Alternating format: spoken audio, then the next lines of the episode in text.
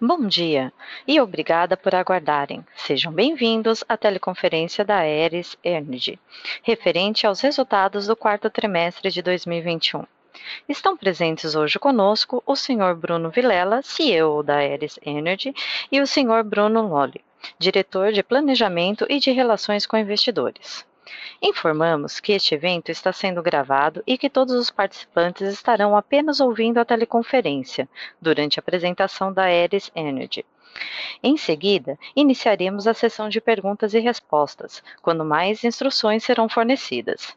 Caso algum dos senhores necessite de alguma assistência durante a teleconferência, queiram, por favor, solicitar a ajuda de um operador digitando asterisco zero. Este evento também está sendo transmitido simultaneamente pela internet via webcast, podendo ser acessado no endereço www.ri.aeresenergy.com.br, onde se encontra disponível a respectiva apresentação. A seleção dos slides será controlada pelos senhores. O replay deste evento estará disponível logo após seu encerramento. Lembramos que os participantes do webcast poderão registrar via website perguntas para a Aeres Energy, que serão respondidas após o término da conferência pela área de RI. Antes de prosseguir, gostaríamos de esclarecer que eventuais declarações que possam ser feitas durante essa teleconferência, relativas às perspectivas de negócios da Air Energy, projeções, metas operacionais e financeiras, constituem-se em crenças e premissas da administração da companhia, bem como em informações atualmente disponíveis para a Ares Energy considerações futuras não são garantias de desempenho e desenvolvem riscos, incertezas e premissas, pois se referem a eventos futuros e, portanto, depende de circunstâncias que podem ou não ocorrer. Investidores e analistas devem compreender que condições gerais, condições do setor e outros fatores operacionais podem afetar os resultados futuros da Ares Energy e podem conduzir a resultados que diferem materialmente daqueles expressos em tais condições futuras. Gostaria agora de passar a palavra ao Sr. Bruno Vilela, que iniciará a apresentação. Por favor, Sr. Vilela, pode prosseguir. Bom dia, é, bom dia a todos. É, gostaríamos de, de, agradecer a participação de todo mundo e a gente fica à disposição também para responder perguntas depois do call ou até mesmo em reuniões específicas durante as próximas semanas. Bom, é, para iniciar, vamos falar um pouco é, dos destaques, né, antes da gente entrar no resultado de 2021 em si, falar um pouco de mercado.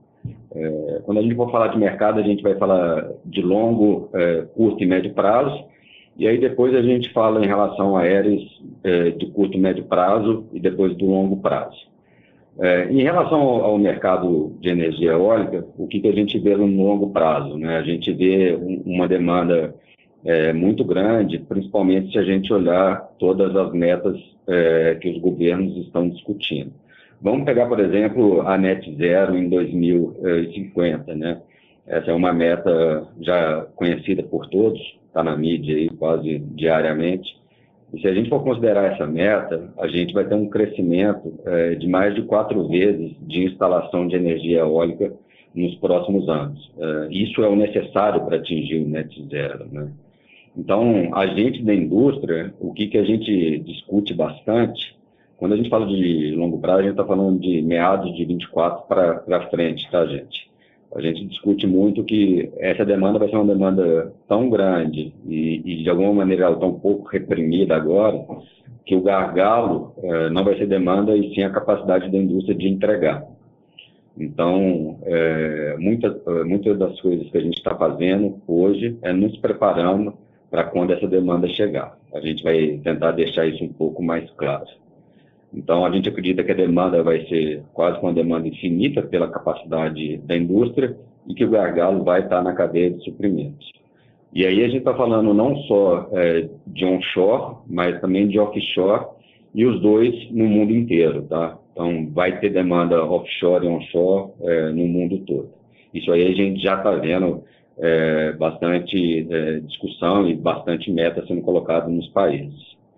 Mas aí, uma pergunta que, que, que, a gente tem escutado bastante, né? Tá bom, mas em relação à demanda é, de curto médio prazo, né?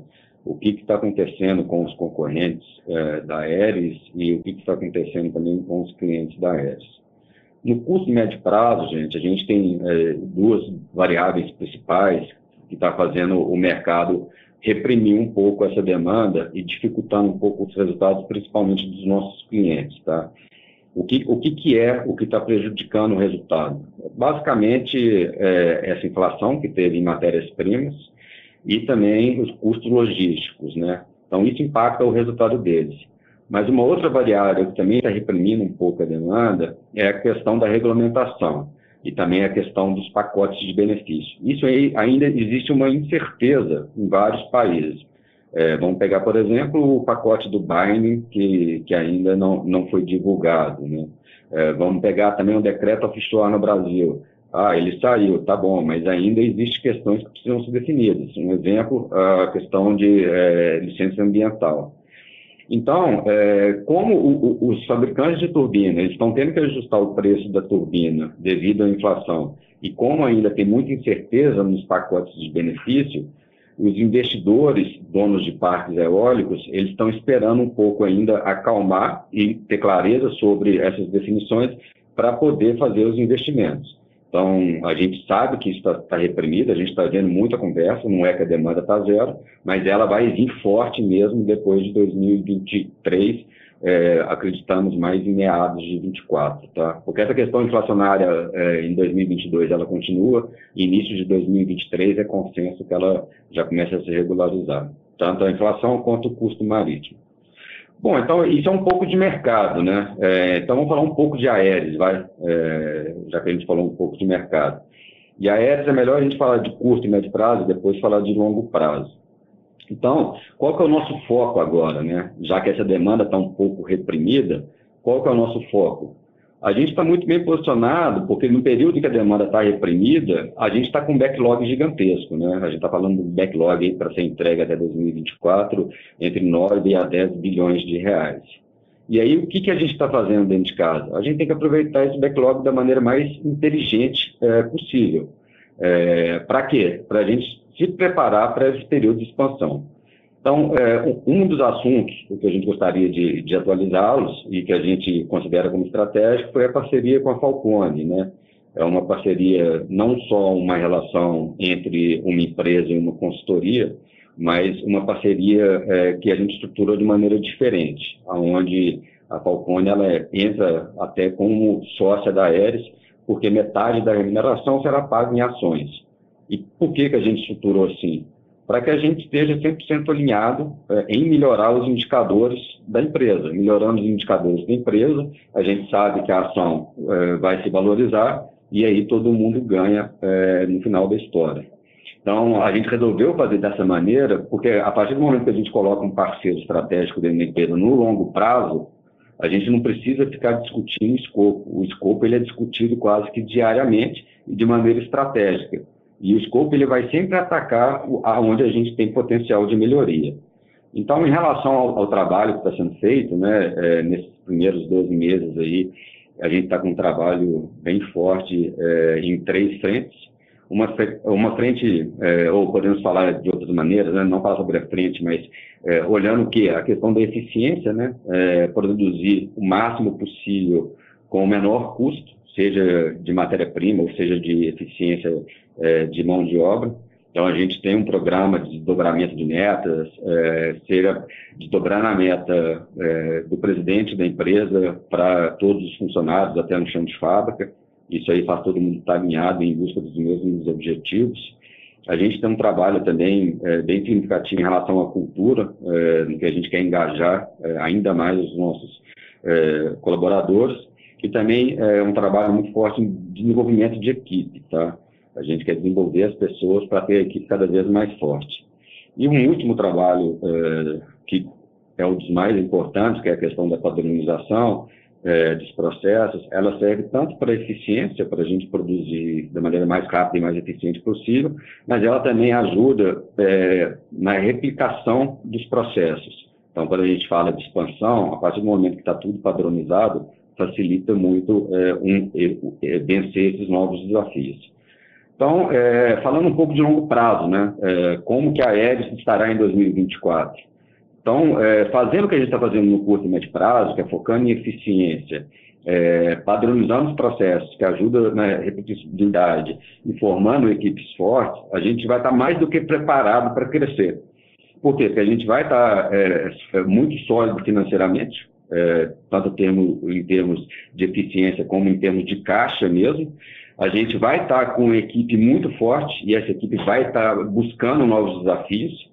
Então, é diferente você fazer uma expansão onde é, a equipe ainda não está preparada. A gente vai estar com a equipe muito bem preparada, muito forte, muito engajada, e os processos já vão estar é, padronizados.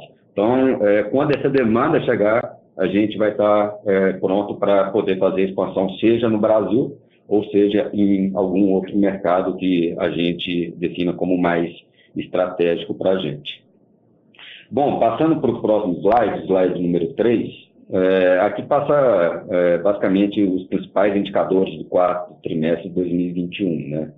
A gente teve um lucro líquido é, nesse último trimestre de 18,1 milhões, é, e totalizando 69,2 milhões em 2021. O nosso ROIC acumulado de 12,3%, o investimento é, no último trimestre de 64,7 milhões, totalizando 394,4 milhões em 2021.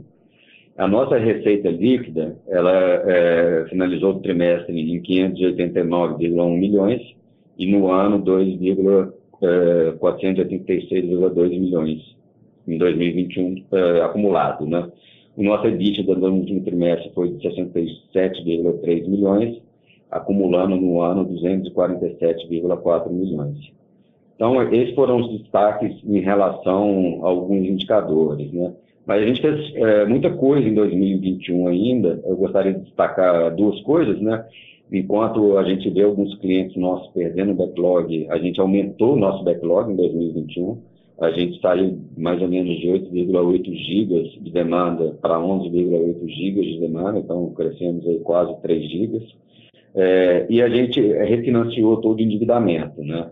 É, esse refinanciamento de endividamento permite que nos próximos dois anos a gente gaste é, menos do que 20% do que a gente tem em caixa hoje. Então, a gente está muito bem é, em relação à liquidez. E em relação à receita de 2022, é, já falando um pouco desse backlog aí e, e do, da questão de eficiência que a gente falou no slide acima, a gente, se a gente acertar é, o centro do nosso guidance, né, a gente está falando que a receita vai crescer 45% em 2022, comparado com esses 2,5 bi de 2021.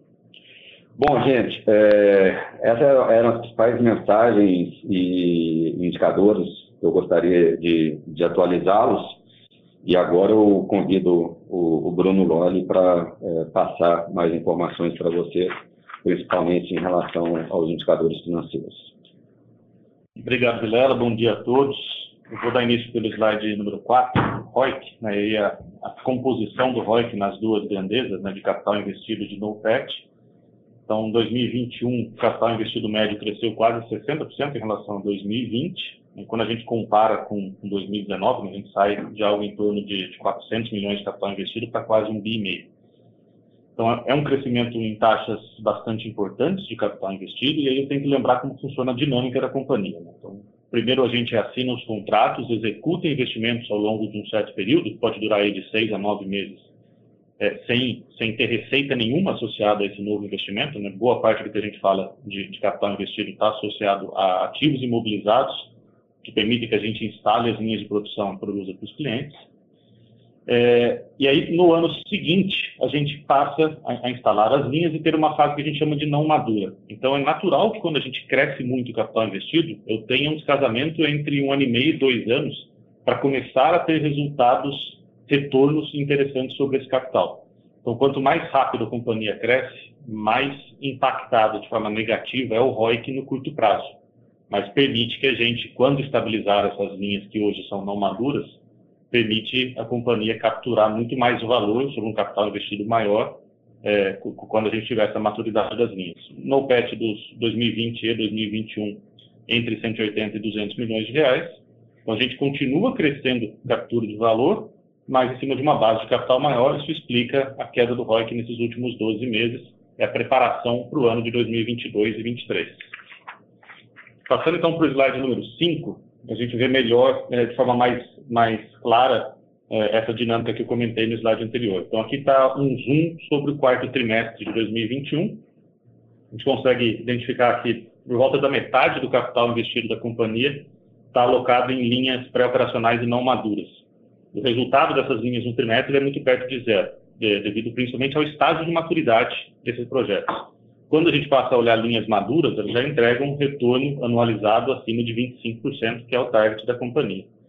É, acho que vale também falar da divisão de serviços, né? uma divisão que tem relativamente pouco capital é, investido, é bastante estratégica na nossa visão, mas cada, cada período que passa ela ganha mais relevância com resultados bastante importantes. Então, além do papel estratégico, ela também tem um papel de criação de valor muito importante. No, no consolidado, então, nesse trimestre, a gente passou a ter um retorno é, anualizado de 15,3%. Indo para o slide número 6, é, aqui a gente ilustra o, a divisão de receita né, entre os mercados que a gente atua. Então, nesse último trimestre, 70% do volume foi para o mercado brasileiro, e, a gente já pode falar que a projeção para 2022 é que a proporção de Brasil, né, de receitas de vendas de paz no Brasil sobre a receita total da companhia fique ainda maior que isso. Das 17 linhas de produção que a gente opera ao longo desse ano, 15 ficam dedicadas quase que exclusivamente ao mercado local. Então, o crescimento da receita em 21 em relação a 2020 foi de 12,6%, é, e a receita de serviços passando a, a compor aí acima de 4% na composição da receita total, que é um destaque importante. O desafio que a gente tem é de manter receita de serviços entre 3% e 5% da receita total, lembrando que a gente cresce bastante a receita de venda de passos pelo backlog que o Vilela já comentou anteriormente. Passando para o slide número 7, a gente consegue ver, principalmente no gráfico da direita, a evolução da margem EBITDA ao longo dos, dos períodos desse ano. Aqui a gente tem uma combinação de dois efeitos que explica essa melhoria nas margens. Tanto uma melhora operacional, principalmente nas linhas não maduras, né, elas começam a, a percorrer o período de não maturidade delas, o resultado vai crescendo ao longo de cada período. E também, né, lembrando que quando a gente assina um contrato novo, existem alguns, alguns milestones importantes para que a gente receba o que a gente chama de ramp-up fee. Então, existem em praticamente todos os contratos que a companhia assinou na sua história uma receita é, associada à assinatura do contrato que impacta de forma positiva e amortece os efeitos negativos do início de produção. É, na, no gráfico da esquerda a gente vê a evolução ano a ano, então a gente, o EBITDA acumulado de 12 meses atingiu 247,4 milhões em 2021. Passando para o slide 8, é, Vilela já comentou, a gente encerra então em 2021 um ciclo de expansão mais importante da companhia. É, quarto trimestre a gente alocou 74,7 milhões em investimentos. Ao longo de 22, o volume de investimentos ele é muito menor do que o que a gente realizou em 2021, como já divulgado no guidance. É, então, a companhia encerra esse ciclo, atinge o que a gente chama de capacidade técnica instalada de 9 gigawatts ano. A gente consegue instalar ah, por volta de 20 linhas de produção na companhia, tendo 17 já contratadas para o ano de 2021. E aí, quando a gente olha para o slide 9, ah, fica mais claro essa evolução do final de 2020 em relação ao final de 2021. Então, aqui eu estou trazendo a evolução dos usos e fontes da companhia. O, o imobilizado ele sai de 622 milhões para 977, mas quando a gente faz o comparativo de, de reais por gigawatt-ano de capacidade instalada, ele sai de 103 para 109 milhões, enquanto que a necessidade de capital de giro sai de 782 para 588. É, o comparativo mais justo aqui é em dias de receita, né, o ciclo de conversão de caixa. Então, a gente sai de 94 dias de receita para 90 dias. Um ponto importante para a gente olhar o final do, do quarto trimestre é, a gente teve uma, uma melhora importante no, no, prazo médio de recebimento dos clientes, então, alguns eventos nos permitiram receber é, adiantamentos é, relacionados a margens contratuais, e a gente também teve uma melhora no, no prazo médio de estoque de matéria-prima. É, a, melhora mais importante na prática foi com, na relação com fornecedores. Então, a gente consegue um prazo médio efetivo de pagamento é, melhor. Infelizmente, parte dessa melhora ela é, é ela é, ela é destruída por um aumento grande no tempo médio de trânsito de materiais. Então, a gente continua sendo negativamente afetado por isso. A gente acha que 2022 tende a ser também um ano bastante desafiador em termos de logística global mas a gente vem com bastante esforço do time nosso de supply chain para garantir que a gente tenha tanto a fábrica abastecida de forma adequada, níveis de estoques adequados e um tempo de trânsito menor do que a gente tem. Acho que o destaque mais não recorrente desse quarto TRI é um volume extraordinário de produtos em processo que a gente tem no estoque.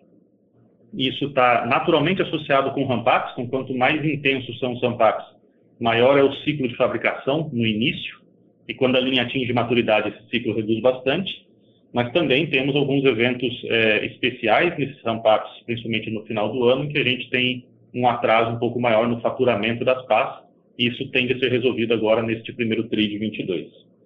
Olhando as fontes de recursos, né, a estrutura de capital da companhia no final de 2020 mostrava 69% de, de capital próprio, é, esse índice cai para 64% no final de 21, mas lembrando que a gente fez investimentos muito importantes ao longo do ano.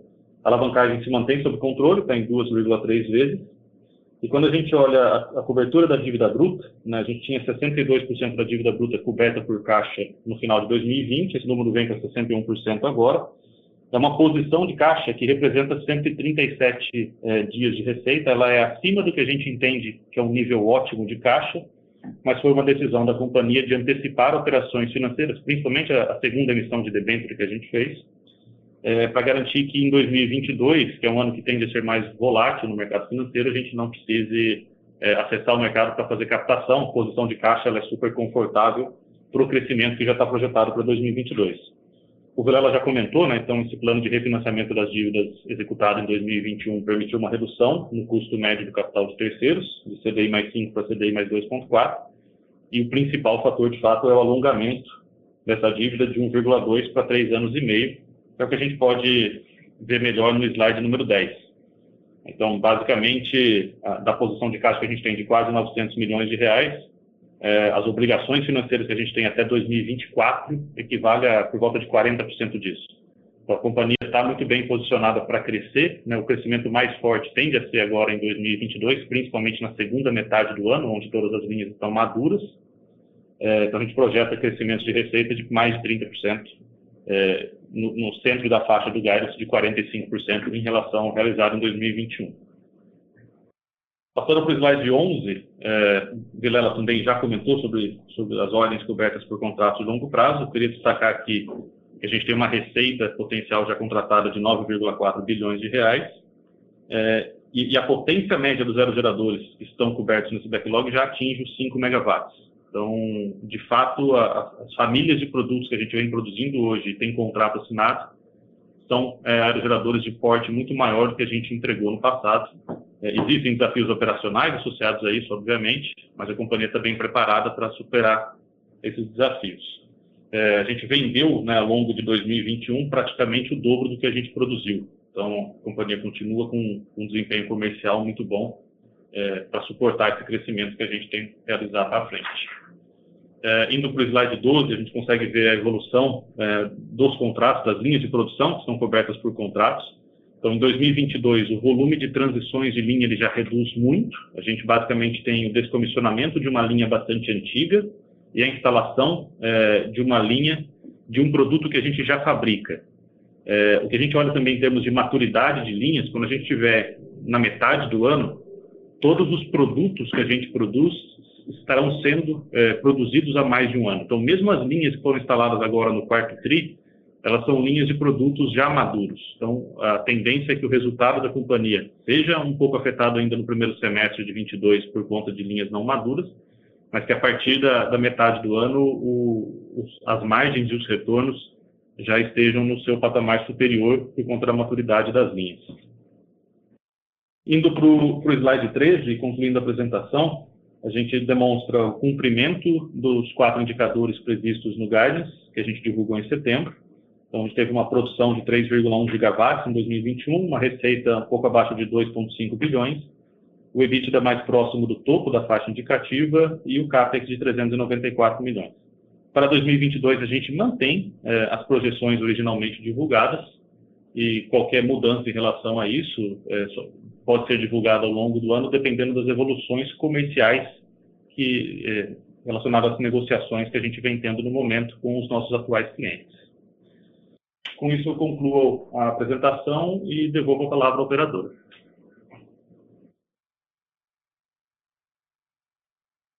Obrigada. Iniciaremos agora a sessão de perguntas e respostas. Caso tenha alguma pergunta, pressione asterisco 1. Se a qualquer momento sua pergunta for respondida, aperte asterisco 2 para retirar da fila. As perguntas serão respondidas à medida que forem recebidas. Solicitamos a gentileza de tirarem o fone do gancho ao efetuarem a pergunta. Dessa forma, uma ótima qualidade de som será oferecida. Por favor, aguarde enquanto postamos as perguntas. Nossa primeira pergunta é de Lucas Lage, XP Investimento. É, bom dia, Loli, Vilela. É, acho que a gente tem uma, algumas perguntas aqui em relação ao resultado. Primeiro, que a gente viu uma evolução importante na margem EBITDA, né, nesse quarto trimestre. Foi 13,1%, né, que apresenta uma melhora sequencial, mesmo se a gente considerar o efeito do ramp-up né, e até porque houve reconhecimento também dessa receita no terceiro tri. Então, eu queria só entender um pouco melhor com vocês o que, que levou essa melhora, né? se foi uma melhor performance das linhas não maduras, é, foi entrada de operação de linhas que estavam pré-operacionais, se foi uma melhor performance das próprias linhas maduras, né, que continuam melhorando o ROI aí, quando a gente compara versus o trimestre. Então, entender um pouco melhor essa questão da, da, da melhora de margem no, nesse quarto trimestre. E um outro ponto também, mas entender, falar um pouco das perspectivas de margem para 22, né? Porque se a gente pegar o guidance é, para 22, o nível de margem no topo é, esperado para o ano está em linha com o que foi reportado agora no quarto trimestre. Então, assim, intuitivamente, a gente assumiria uma melhora né, na rentabilidade ao longo do ano, à medida que as linhas não maduras né, vão maturando, é, o que faria com que a margem ficasse acima do topo. Então, entender o que, que talvez possa compensar né, essa, essa questão da rentabilidade. Se eventualmente vocês não vão ter reconhecimento de ramp-up fees ao longo de 2022, se tiver em 2021, enfim, acho que entender um pouco melhor é, a visão de vocês em relação à, à rentabilidade ao longo, ao longo de 2022. Obrigado. Obrigado, Lucas. Bom dia. Bom, começando pela, pela margem do trimestre em si, né, e a evolução delas, principal responsável por isso é esse amadurecimento das linhas não maduras, vamos dizer assim. Então, ao longo desse primeiro ano de produção, é, a, as margens começam muito deprimidas e elas crescem numa velocidade muito boa, e, e acho que eu comentei até no trimestre anterior que tende a atingir break-even no terceiro trimestre de fabricação. Então, a gente passa a ter linhas não maduras contribuindo de forma mais positiva para as margens, Além disso, a gente teve, de fato, reconhecimento de ramp-up fee nesse quarto trimestre de 21. Quando a gente olha a dinâmica de 2022, o primeiro semestre ele é muito, ele é pior do que o, o segundo, né, claramente pelo amadurecimento das linhas. E quando a gente olha a projeção de resultados, é, as margens do ano, Lucas, elas tendem a ser relativamente próximas às margens de 2021. Mas aqui tem um, tem um, um fator importante. Apesar da gente melhorar o desempenho operacional, para a gente melhorar o, o nível médio de maturidade das linhas, o crescimento do custo de materiais diretos foi importante, tá? Então, o preço médio dos materiais sobe em relação a 2021. Esses valores são repassados aos clientes. Então, é natural que a gente tenha um crescimento da primeira linha, né? um crescimento da receita como consequência disso, mas um crescimento do custo basicamente na mesma magnitude. Então, o percentual de margem fica um pouco deprimido nessa situação de alta de custo unitário de matéria-prima, e aí a variável câmbio ela é relevante também para o percentual de margem. Então, só, só para relembrar, né, a gente repassa a variação de preço de materiais e repassa a variação cambial. Só que quanto mais depreciado o real está e quanto mais caras as matérias-primas, menor é o nosso percentual de margem por conta desse efeito. É, em linhas gerais, a companhia prefere acompanhar a evolução de resultados por retorno sobre capital investido médio e não sobre margens, exatamente pelo porque são, são fatores que a gente não controla e que não afetam é, de forma significativa o nosso setor, né, a variação cambial e o preço unitário dos materiais. Perfeito. É, então, no fim, faria, faz sentido pensar, talvez não uma grande expansão em margens, mas uma, justamente a expansão em ROIC, né, dada toda essa dinâmica. É, correto. E lembrando que é bastante provável que a gente tenha uma evolução positiva de margens ao longo de 2022. Né? Elas começam afetadas pelos tampax e a partir da metade do ano esse efeito tende a desaparecer. Perfeito. Está tá muito claro. Obrigado, pessoal, e bom dia. Nossa próxima pergunta é via web, de Walter Batista. Bom dia. Gostaria de saber mais detalhes de como está a prototipagem da peça para as baterias de veículos elétricos, se já está em fase final e a captação de clientes. Obrigada. Bom dia, Walter. Tudo bem? Ô, Walter, é, sim, é, é, o cliente já existe, tá? Então, não é que a gente está fazendo um, um protótipo para depois buscar o cliente. Então, o protótipo ele saiu de uma demanda já específica de um cliente. Mas é, eu acho que o mais relevante para atualizá-los em relação a isso é que a gente agora tem uma equipe dedicada para buscar essas novas oportunidades. Né? A gente contratou dois executivos, é, um que veio da Embraer e outro que veio da, da Iveco, é, focado 100% é, nessas oportunidades de conseguir fornecer peças para o setor automotivo, principalmente no início ligado a essa transição energética e de transformar os veículos elétricos. Então é isso. O cliente já, já existe, sim, já existe uma negociação comercial com esse cliente e agora a gente está com uma equipe totalmente dedicada que pode focar 100% do tempo nessa nova é, unidade de negócio da ES.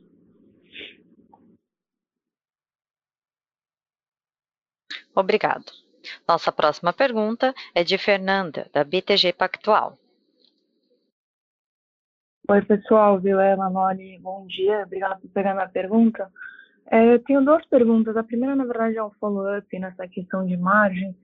É, só para a gente entender um pouquinho, se vocês puderem ajudar a gente a destrinchar esse efeito aí de melhora de amadurecimento da é, melhora de margem né, das, das fase maduras e, e ramp-up fee, no release vocês colocam que o ramp-up fee teve um impacto de aproximadamente metade do incremento ali de tri contra tri é, de margem bruta, né? Então seria mais ou menos é, 170 bips de melhoria de margem bruta foi por conta de ramp-up fee, que daria mais ou menos um efeito de 10 milhões. É, queria entender se daria para assumir isso no EBITDA, né? E aí como é que vocês recomendam a gente tentar entender o que, que seria uma margem EBITDA ex ramp-up fee, assim como vocês colocaram no, no, no release para margem bruta.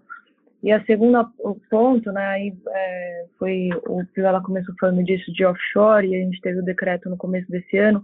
Queria entender como é que está a cabeça de vocês, se de alguma forma isso é, acaba acelerando aí a, a, possibilidade de vocês oferecerem paz é, para o offshore para o Brasil, né? Ontem a gente teve um evento aqui com a Beólica, eles acham que já ano que vem já dá para ter leilão A-7 para offshore, queria entender como é que está a cabeça de vocês. Obrigado.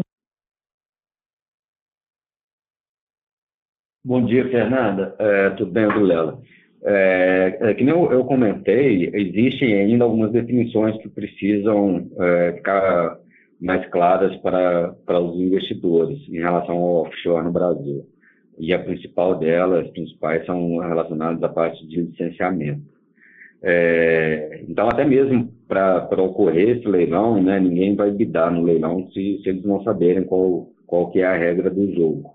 A gente sim acredita que daqui a sete anos, né, se um A-7, é, as regras estarão claras, mas elas têm que estar claras para o leilão. Então, acredita que vai atrasar um pouco, mas vai ser um leilão menor, de ser um A-7, talvez voltar para aquela questão do A-5. Mas isso é mais questão governamental, né? É, é, é uma estimativa, a Beólica tem bastante contato com eles, mas essa é a nossa visão. A gente, a gente é apto para fornecer para o mercado offshore, porque a PA é bem similar e as expansões que a gente fez nos últimos anos já nos permite, porque os prédios são grandes o suficientes. E a gente acredita que a gente vai fornecer para o mercado offshore americano antes de fornecer para o mercado offshore brasileiro. porque o mercado offshore americano já é uma realidade, as regras já estão claras e a demanda já está definida com investidores já procurando e fechando contrato com os fabricantes de turbina. Então lá já é uma realidade que está andando devagar e a gente acredita que vai ter um crescimento aí muito grande a partir do momento que o pacote do Binding é, for definido e é, colocado para rodar, é, que é uma das indefinições que está deixando essa demanda um pouco reprimida. A primeira parte da pergunta o, o, o Loli vai responder para você. Bom dia, Fernando. Obrigado pela pergunta. Sobre, sobre margem bruta, sim, você está correta. Tá? A variação em relação ao terceiro TRI do Ramp-Up foi por volta de 10 milhões de reais. No ano, a gente tem um reconhecimento entre 35 e 45 milhões de Ramp-Up associado aos contratos que a gente assinou dentro do, do ano de 2021. Então, se a gente desconsiderar este efeito, a margem bruta média do ano teria sido de 10,1%. É bastante injusto falar isso, porque o que faz com que a margem bruta seja reduzida no início dos contratos, né, que quando a gente inicia, é, contrata bastante gente, treina bastante gente, tem essa fase mais, mais dolorosa, vamos dizer assim, do início de fabricação, a gente precifica esse ramp-up fee a gente negocia com o cliente exatamente para amortecer esse efeito. Então, a minha margem não teria sido 10,1% sem os ramp-up ela teria sido, de fato, melhor, porque sem os ramp-up eu não teria contratos novos, eu não teria linhas não maduras, eu estaria apenas é, percorrendo o contrato das linhas maduras. Então, é uma dinâmica natural do negócio, o começo ser, é, a gente ter margens, resultados e margens piores, parcialmente amortecidos, né, parcialmente é, beneficiados pelo recebimento do Sampap FIS. Não, tá ótimo, pessoal. O um follow-up aí nesse ponto de margem, mas aí pensando em termos de EBITDA, a gente poderia assumir mais ou menos esses 10 milhões de impacto ali no EBITDA, ou a magnitude é diferente de impacto no EBITDA e margem bruta? Só, só esse ponto aqui, por favor. O, o, o impacto é equivalente, Fernanda, você tem razão. É, esse foi o delta em, em, relação ao terceiro TRI. Então, de fato, o, o, EBITDA, o EBITDA livre de ramp-up do terceiro TRI foi até melhor que o do quarto. Tá bom, obrigada. Nossa próxima pergunta é de Joseph. Morgan Stanley. Bom dia, Vilela. Bom dia, Loli. Muito obrigado pelo call e, e os comentários. Uh, minha pergunta seria se vocês nos poderiam atualizar sobre esse problema de produção que tem tido com Siemens Gamesa, que foi destacado no último call do resultados de seu cliente. E, e, queria saber se vocês têm avançado de alguma forma em superar esse problema e também, se de alguma forma ameaça as perspectivas de vocês atingir seu guidance de 22. E se poderia adicionar mais um, uma pergunta relacionada, um, seria também discutindo seus clientes se vocês enxergam outros riscos em termos da possibilidade de ordem ser diferido um, pelos diversos desafios que os habitantes das turbinas estão confrontando hoje, que já foram citados por vocês. É, isso seria a pergunta. É, bom dia, é, é Josh. É, é, primeiro, sobre esse desafio da, da Siemens Gamesa, é um pouco delicado para a gente comentar, porque a gente tem regras de, de confidencialidade no contrato, então a gente não pode divulgar muito sobre isso. É, mas o que a gente pode afirmar é que sim, a solução já está sendo implementada e é, olhando o nosso lado, o lado da Aeres, o que, que a gente fez? A gente já assinou um, um novo acordo com eles, garantindo toda é, a margem que a gente esperaria ter com esse projeto. Então, a gente está muito seguro é, que se for mudar alguma coisa no guidance, vai ser só em relação à receita, em relação à última linha, a gente está com um contrato é, muito claro que, que não será afetado. Então, a gente está sem receio nenhum em relação a esse contrato e a gente acredita que essa solução técnica que está sendo implementada agora também vai resolver essa situação. É, o final da sua pergunta, é, Josh, eu, eu, não sei se eu, entender, eu entendi é, corretamente, porque está é, falhando um pouco para a gente aqui o, o, áudio, mas eu acho que foi em, em relação às dificuldades que os nossos clientes então, estão, estão enfrentando em relação com a matéria, com o preço de matéria-prima, foi isso? É, foi, foi isso e, e também o, o, desafio associado com a logística, né? E, e perguntei porque tá quase parece, parece difícil imaginar que vocês vão ser imunes a essas pressões, porque um, real, realmente os fabricantes estão tendo bastante dificuldade hoje. E, e, se vê isso Sim. com um, you know, o resultado de Siemens Gamesa, também Vestas, teve um player, um fabricante na, na Índia que está também tendo problemas fortes financeiros. Sim, não, está claro, é, claro, é, Josh. Então, Josh, qual que é a nossa é, situação e qual que é a nossa estratégia, tá? A nossa situação é que para a gente, devido à estrutura de contrato, a gente não é afetado diretamente, porque a gente consegue repassar é, todo o custo, seja ele de aumento de matéria-prima ou seja ele de uma logística mais cara, né? É, afeta um pouco, porque querendo ou não, afeta um, um pouco a questão do, do, capital de giro. A gente talvez precisa ter um estoque um pouco maior também para evitar é, qualquer rompimento de matéria, é, falta de matéria-prima por algum desafio logístico, mas é, os grandes números para a gente não, não, afeta muito. É, mas é claro que a gente, é, com a parceria com a Falcone, com a parceria com esses clientes, a gente está buscando uma eficiência é, muito maior do que a gente tinha planejado. E a gente pode sim, a gente já discute com alguns clientes, é, trocar um pouco é, de eficiência que a gente conseguir a mais é, do que a gente estava planejando, não mudando o guidance, mas uma coisa que poderia aumentar o nosso guidance, é, trocar isso por demandas futuras, né? É, sempre com, com a visão de longo prazo e sempre com a visão, uh, que nem a gente sempre falou para vocês, que a, que a, nossa visão, primeiro que ela não é de curto prazo, porque no fundo é, todos os executivos são acionistas da empresa, né? E segundo que a gente não precifica par, a gente precifica é um contrato. E o que nos interessa mais é o ROIC desse contrato. Então, a gente aumentando uh, esse contrato, seja em prazo, uh, ou seja em volume, no, no, no mesmo prazo, a gente aumenta muito o ROIC, é, e é isso que a gente vai buscar.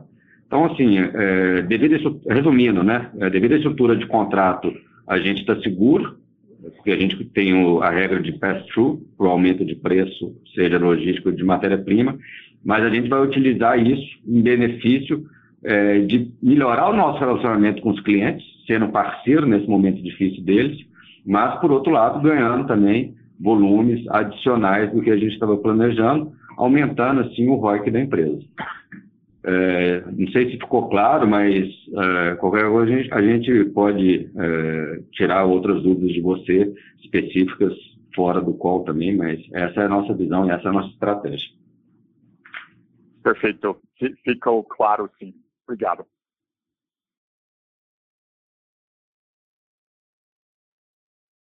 Com licença, encerramos neste momento a sessão de perguntas e respostas. Gostaria de passar a palavra ao Sr. Vilela para as considerações finais. Por favor, pode prosseguir. Bom dia a todos novamente, né? É, a consideração final bem, bem resumida, só é, é, falar um pouco do macro. Então, o macro, para a gente, visão de longo prazo, demanda infinita, gargalo, vai ser cadeia de suprimentos.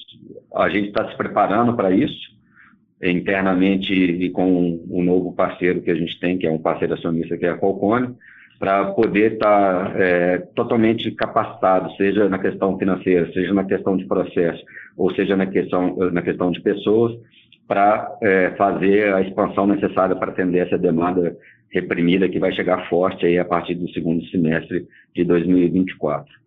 É, os, que nem essa última pergunta do Josh, é, a realidade dos nossos clientes no curtíssimo prazo, que é 2022, ela é realmente é, é desafiadora. A gente não sofre por isso pela estrutura do nosso contrato, mas é um mercado consolidado onde a parceria reina, né? Então, a gente vai, vai sim é, conseguir aproveitar dessa situação para é, aumentar ainda mais o volume que a gente tem com esses clientes no longo prazo e, com isso, melhorar o ROI projetado da companhia. Bom, é, essas são as considerações finais.